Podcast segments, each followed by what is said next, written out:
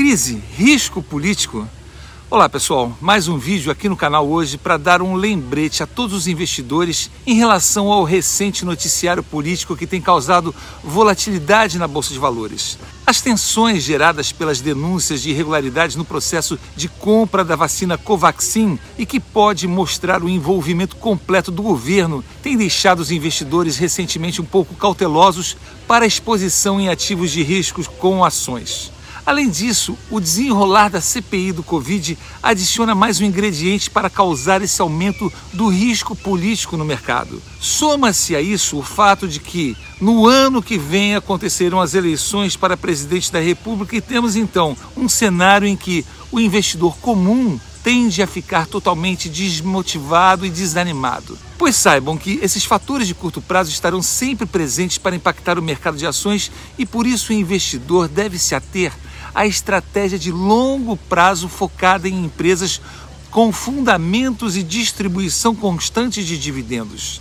Repare que o desempenho desse simples gráfico do Ibovespa, o principal índice da Bolsa de Valores brasileira desde o início do Plano Real em 1994, durante esse período passaram-se diversas crises econômicas mundiais, como a crise do México em 1994, a crise da Ásia em 1997, crise do subprime em 2018 e mais recentemente a crise do coronavírus em 2020.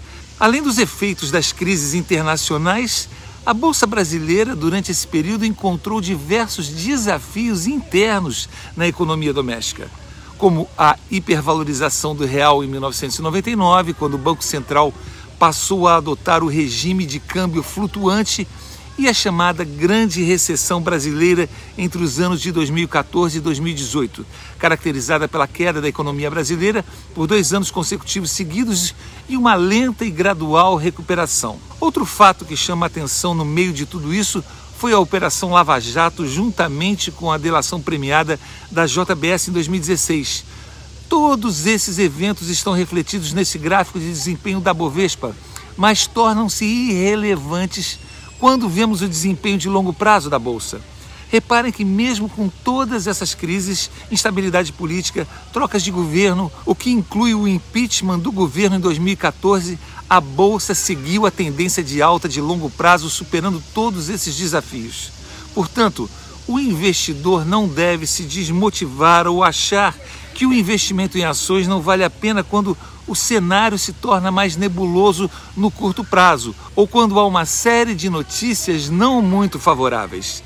Lembrem que os movimentos de queda são saudáveis e importantes para que o preço das ações tome um fôlego e não subam em linha reta se descolando de seus fundamentos. O importante para o investidor é investir em boas empresas com fundamentos consistentes para que os efeitos desses eventos que destacamos sejam minimizados ao longo do tempo. Não deixe de acessar o curso Como Enriquecer na Bolsa para mais informações sobre as estratégias vencedoras da Bolsa de Valores. Até o próximo vídeo.